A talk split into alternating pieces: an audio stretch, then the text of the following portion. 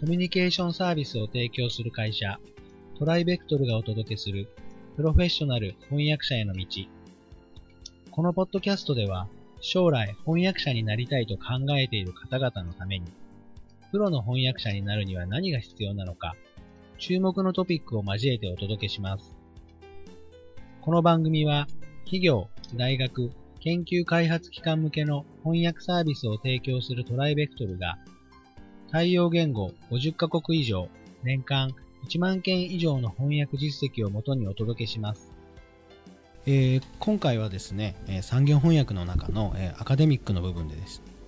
えー、そこから、えーと、さらに理系の話ということで、えー、今日は富山さんにお話しいただきたいと思います。富山さんよろしくお願いします。よろしくお願いします。えーと早速なんですけれども、はい、あのまあ理系というと私ちょっと文系の人間なのであまりよくわからないんですが具体的にどういったものに分かれるんですかはいあの翻訳に限ってというか翻訳を中心に見た場合なんですけれども、はい、大きく分けますと需要が多いのは技術系、うん、自然科学系、はい、医療系といったところでしょうか。なるほどなるほど。じゃあ順番にちょっと教えていただきたいんですけれども、はい、この技術系っていうのは具体的にどういったものなんですか、はい、依頼してこられるのは電力会社ですとか自動車メーカー製鉄や素材のメーカー系が多いですね。メーカーさんなんですね。はい、うんうんうん、で圧倒的多いのが論文です。論文。どんな論文があるんですか？例えば、えー、発電用のボイラーの錆について研究した論文で錆はい。錆びにくいボイラーを開発するための仕組みや素材についての論文といったものがあります。ありました、はいあとは自動車の場合ですとブレーキに電子技術を応用する研究に関する論文で、えー、個別のケースを検証し汎用できる技術を確立するためにいろいろ考察を述べた論文といったようなものもあります。そうなんですね。それはあれですか？英語から日本語が多いんですか？いえ論文の場合日本語から英語が圧倒的多数です。そうなんですか。それはどうして日本語から英語が多いんですか、はいやはりあの論文というか学会では、はい、あの論文は英語にして提出を義務付けている学会が圧倒的多いですのでなるほどなるほど。英訳の需要が多いですね。そういうことなんですね。あの今の説明を聞いてもすみません。あの全然わからないんですけれども例えばどんな専門用語があったりとかするんですか？はい。聞いてもわからない言葉がたくさん出てきます、はい、そうですね。例えば対摩擦性ですとか、うん対焼き付き性ですとか、うんうん、高速切削加工ですとか、はあ、粉末チキン法などという語が後から後から出てきますじゃ今の用語で例えばあのピンときた方はちょっと向いてるかもしれないということですよね。そうですね。うん、そう思います。なるほどなるほど。あの実際どういうバックグラウンドを持っている翻訳者さんだとこの辺の翻訳、まあ論文の翻訳やりやすいとかっていうのはあるんですか？はい。あの英語があの書ける読めるということプラス、はい、各分野の掘り下げた知識を持っていることが必要になります。なるほど。それもあの科学なら科学全般というよりは、はい、特定の科学の中でも特定の分野について、えー、23のより詳細な分野の知識を持っていると強いと思います。なるほどですね。ありがとうございます。では、えーと、次なんですけれども、はい、その自然科学っていうふうに、はい、あの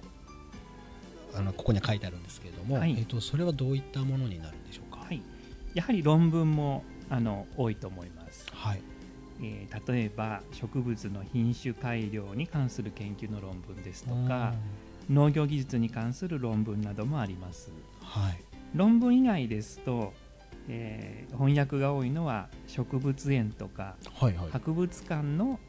あの理系の植あ植物園はもちろん理系なんですけども、はいはいはい、自然科学系の施設の施設に関連する翻訳があのあります。それもまたちょっと難しそうですよね。